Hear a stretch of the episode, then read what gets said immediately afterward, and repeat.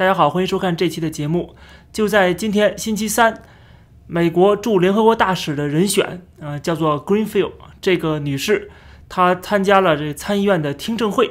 她是由拜登选择的驻联合国大使，曾经历任过美国驻很多国家的大使。啊，她是一位职业外交官。那么选择她做联合国大使啊，这个听证会上面，她就被共和党的议员来质疑。原因很简单，就是这个人是有污点的。啊，为什么说他是污点呢？他在二零一九年年底，就十月份的时候，曾经参加了在乔治亚州的一所大学的孔子学院的一个活动。他在这个演讲上面，不仅不批评中国，而且还在吹捧中国。吹捧说中美是双赢，还有非洲三方都可以赢啊！而且说中国的存在是多么的好，是一件好事儿啊！中国在非洲也做了很好的事情，美国跟中国不是竞争关系。他这种说法是很明显回避了，并且低估了中美之间的地缘政治的冲突，还有在经济政策还有政治上面的冲突。同时，他还表示出。对中国的幻想啊，就是觉得中国也可以拥抱这些美国所宣扬的价值啊。他说不可能，他说他看不到任何理由中国不会拥抱这些价值啊。我可以告诉你一百个理由，他不会拥抱这个价值。但是作为一个职业外交官，居然会说出这样无知的话，并且他参加的活动还是孔子学院的活动，他难道不知道孔子学院是一个什么组织吗？他不知道中共通过这样的官方组织对美国的渗透、对美国统战吗？他参加这个活动是二零一九年，不是二零一零年，或者是二零一五年，他是二零一九年。那个时候，美国都在纷纷的关闭这个孔子学院。美国的川普政府一直在下发行政命令和其他的这个命令来这个敲打中国，来提醒中国对美国的渗透啊和这个统战。蓬佩奥当时做国务卿啊，也不停在讲这样的话，而且全世界的去访问。啊，一直在劝导其他的国家也要防止中国的统战跟渗透，还有大外宣。难道这个人作为一个职业外交官，居然没有一点点的政治敏感度吗？他还要参加中国政府旗下的这个机构啊，在美国的这个活动。这个孔子学院作为中国共产党渗透美国的一个特洛伊木马，就是因为有这些人给他捧场。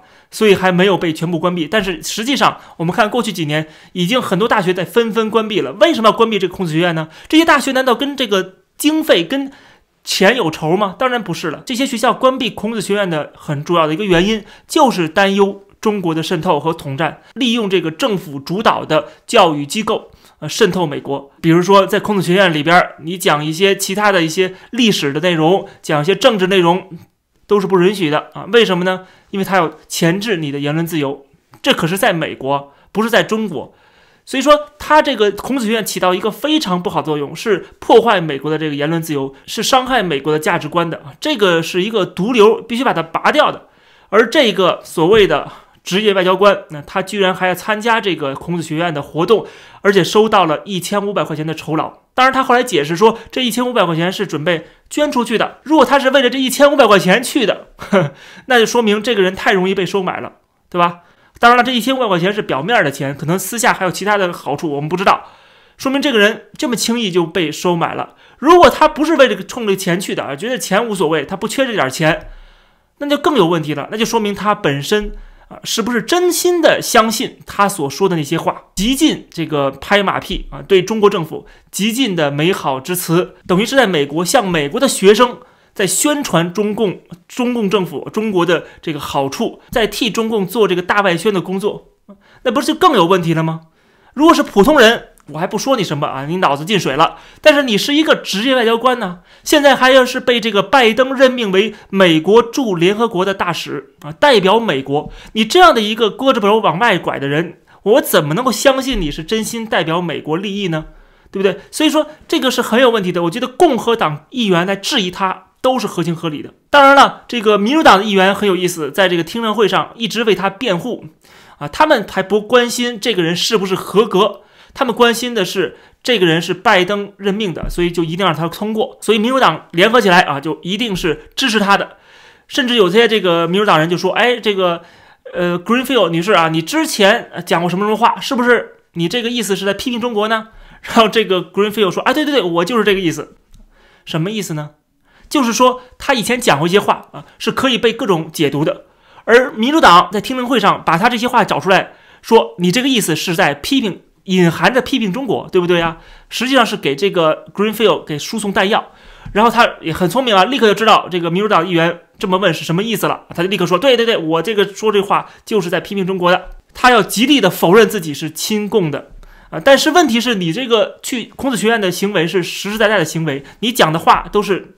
啊，这个我们相信是你真心的话啊，因为你如果你不是真心的话，你根本就没资格做官员。所以我们相信你是真心的话，真心拥护中国的，真心拥抱共产党的。那么这样的话，你再说什么，我以前也批评过中国什么的，那都是在为自己辩护啊。我们不能真心的相信，而且这还是民主党提出来，民主党的议员说，哎，你这个话可以解读为批评中国。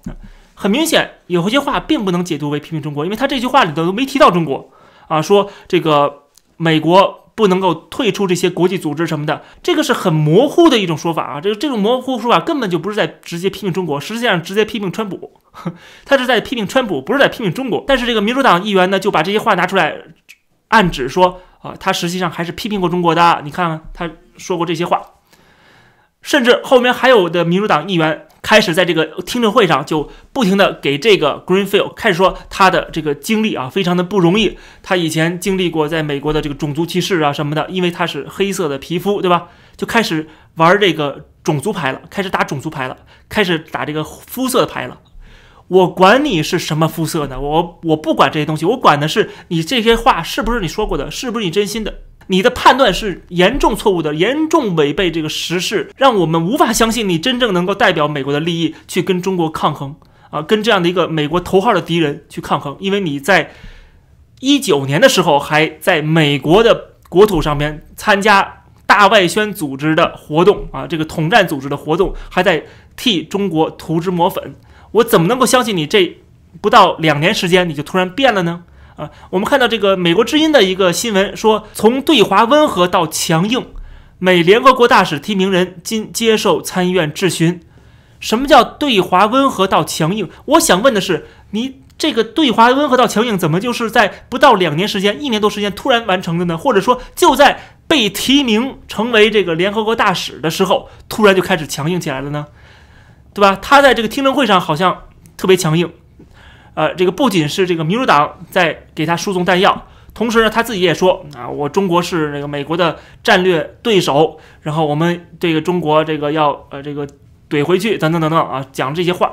但是你怎么早不讲呢？你早讲的是什么呢？是欢迎中国的崛起，是欢迎中国的存在，中国的存在是好事儿啊，带来很多的好处。你是在夸耀中国，怎么到了听证会上突然变脸了的呢？很明显就是你没想到你会被提名成为驻联合国大使。或者说，你根本就认为你之前说的话是真心的，真心认为中国不是美国的敌人，说明现在你说的话是假话，是为了这个能够呃消除共和党议员的质疑啊，所以你才说这话。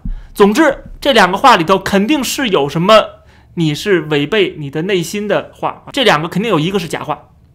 所以说，我就觉得这样的一个人是很有问题的，让他当这个联合大使。应该看起来啊，就是一个，呃，这个内部的安排。但是民主党内部的这个安排，在我看来是很有问题的啊。我觉得共和党在听证会上的质疑，我觉得是有理有据的。所以我说，这个人不管你现在怎么表达啊，是表达的多这么正确，多么政治正确啊，说这个中国是威胁啊，怎么样？但是给我的感觉就是，你这个人是有污点的，而这个污点并没有消失。一直是存在，你无法解释清楚为什么讲那个话。他现在说我很后悔当初出席这个同学院的活动讲了这些话，后悔不后悔不重要，重要的是你这些话是不是你真心的话。现在你是不是要否定过去的那个演讲稿的内容啊？你的看法是不是有改变？而这个改变跟你这个被任命这个事儿是不是有关系啊？是不是你为了拿这个职位，所以你现在说我改了，实际上你并没有改。这都是质疑，都是问题，他无法解释的。总之呢，我们当然还是要听其言，观其行。但是至少从听其言这个阶段，我们就有太多太多的质疑。到了观其行，我恐怕也觉得，呃，他也不会有什么像之前的这个黑利他的那个表现啊那么出色的表现，恐怕我们不会从他身上能够看到。